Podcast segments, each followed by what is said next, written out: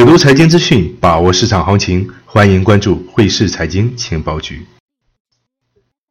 今天是二零一九年十二月二十七日上午十点之前，为大家准时送上今天的财经资讯。首先，我们来看一下昨天的行情走势。昨天黄金上冲一千五百一十点关口，收盘于一千五百一十点八附近，涨幅约为百分之零点八，创十一月上旬以来的新高。有报道指出，由于对冲基金做多黄金，黄金做出突破。同时，数据显示，俄罗斯央行最新一周黄金外汇储备报五千四百九十亿美元，相比此前的五千四百八十七亿美元有所增加。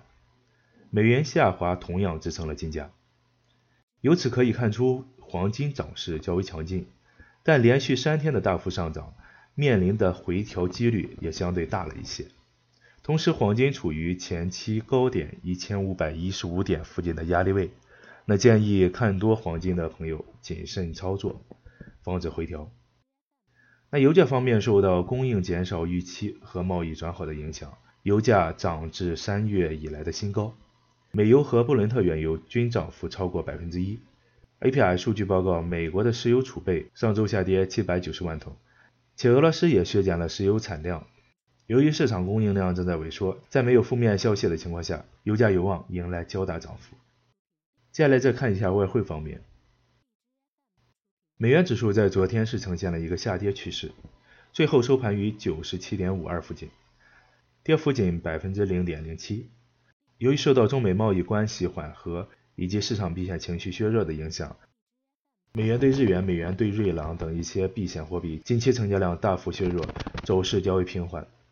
英镑兑美元在昨天上涨约为百分之零点二八，收盘于一点二九八附近。从形态上来看，在前期大幅下跌之后遇到支撑，但此时进场多单仍然是一个较为激进的行为。那接下来我们再来看一下国际要闻方面。美国自十二月二十一日当周出请失业金人数为二十二万。有机构分析称，最新一周出请失业金人数的下跌，在很大程度上抵消了前两周出请人数的增加。尽管贸易局势带来了不确定的因素，全球经济放缓也给制造业带来了压力，但劳动力市场仍然保持温和的增长。据报道称，在英欧贸易谈判中，欧洲将威胁阻止伦敦金融城进入欧洲市场。日本央行行长黑田东彦表示，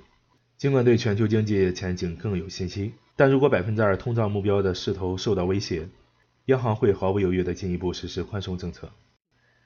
那今天需要重点关注的数据有下午五点发布的瑞士十二月 ZEW 投资者信心指数，以及在晚间十一点半发布的美国至十二月二十日当周 ERA 天然气库存。